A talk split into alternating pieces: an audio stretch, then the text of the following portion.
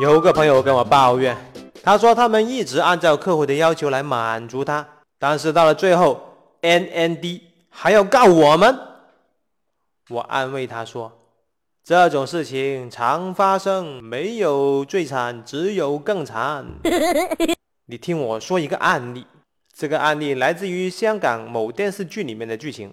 在香港有一家专业游艇制造商，他们号称他们的服务是最专业的，他们给客户一流的服务。他们接到了一个大陆土豪的生意，土豪要一个豪华的游艇，他提出了很多无理的、匪夷所思的要求，比方说厕所要用黄金来打造，哦，这个没问题，easy，你愿意给钱买黄金就可以了。比方说。他要在游艇上打麻将，这个可就有点难度了。游艇是要乘风破浪的，这么颠簸，怎么打麻将呢？好，没关系，我们是专业的游艇公司，我们做了一个避震系统，你就可以在上面舒舒服服的打麻将啦。土豪的要求无穷无尽，他甚至要在游艇上面烧香拜佛，这个也是有难度的。游艇是有防火安全的。而且呢，这个烧香拜佛是有香味烟味的，怎么办呢？好，这个游艇制造商也满足了他的要求，专门重新设计了防火系统，诸如此类。土豪提了很多很多的要求，游艇公司都逐一满足。但是到了最后，土豪觉得好像上当了。我要的是一个游艇啊，你现在给我的是一个游艇吗？于是土豪把这家。专业的游艇制造商告上法庭。如果你是法官，你会怎样裁决呢？以下有四个选项：选项 A，双方各承担一半的责任；选项 B，土豪应该承担更多的责任；选项 C，土豪败诉，他应该承担全部的责任；选项 D。土豪胜诉，游艇制造商应该承担全部的责任。你猜最后的裁决是哪一个？最后的裁决居然是第四个选项：土豪胜诉，游艇制造商承担全部的责任。你可能会说，这有没有天理啊？我之前已经跟你说过了，这种事情常发生，没有最惨，只有更惨。不过，法庭的裁决还是相当的有道理的。他说，游艇制造商应该为这个土豪、为客户提供专业的意见，为客户提供专业的游艇服务，而不是一味的听从客户的安排。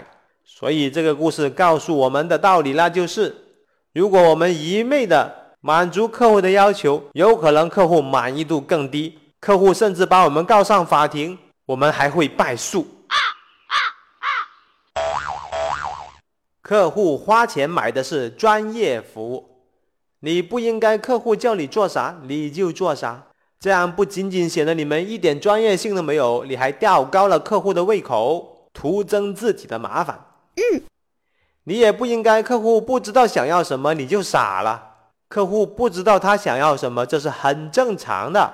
否则，他们为什么要花钱买你们的专业服务呢？嗯，而这一点是最重要的。你不应该片面的去追求客户满意度一百分。嗯，什么情况客户满意度才可能一百分呢？那就是你们提供了超值的服务，并且是免费的。做项目是要赚钱的，项目经理要保证项目的利润，为客户提供专业的服务，满足客户的基本需求就可以了。客户满意度把控在七十五分到八十五分之间，这可能是比较好的一个平衡点。在项目的初期，其实我们在商务上更主动，因为合同是分期付款的，首付款通常是百分之三十。项目一启动，你还没有开始干活，就已经收到了百分之三十的钱了。在这段时间。你必须重视需求分析，重视需求调研，在满足客户基本需求的前提下看钱吃饭。因为越到项目的后期，客户的商务主动性就会越来越强。因为我们已经付出了很多的劳动成本，我们才收到了百分之三十的项目款项。我们必须通过项目的最终验收，你才能拿到后面的那笔大款。客户就会用这一点来要挟你。你可能会说，你说的都对，但是很难做得到啊，因为老板要求我们要尽量的满足客户的要求。老板的这句话让很多项目经理缚手缚脚、畏首畏尾。其实，老板的这句话的正确理解应该是这样子的：我们确实是要尽量的去满足客户的要求。如果尽量也不能满足，那就不要满足。在项目的前期，我们已经收了百分之三十的钱了。我们通过需求调研，如果发现这个项目的风险很高，客户相当的难缠，怎么办？我们就可以把这个项目砍掉，因为当时我们的劳动成本不多，但是已经收了百分之三十的钱了，老板已经是有利可图了。其实老板追求的并不是客户满意度，他追求的是赚钱。你可能会担心，客户告我们怎么办？嗯，客户真的会告我们吗？首先你要明白一点，那就是呼怕户。我做了这么多项目，曾经出现过客户要挟要告我们，但是真的告我们这种事情没有发生过。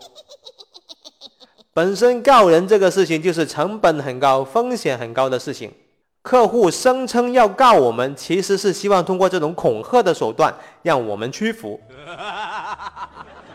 这个时候你就不能显示的很软弱了，你需要通过适当强硬的手段，让客户回归合作的模式。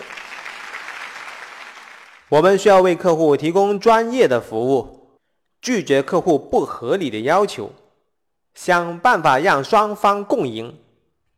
项目管理不容易，项目经理不简单。我是大大大火球，案例纯属艺术创作，如有雷同，那可能就是真的。感觉不错的话，请点个赞吧。下次再见。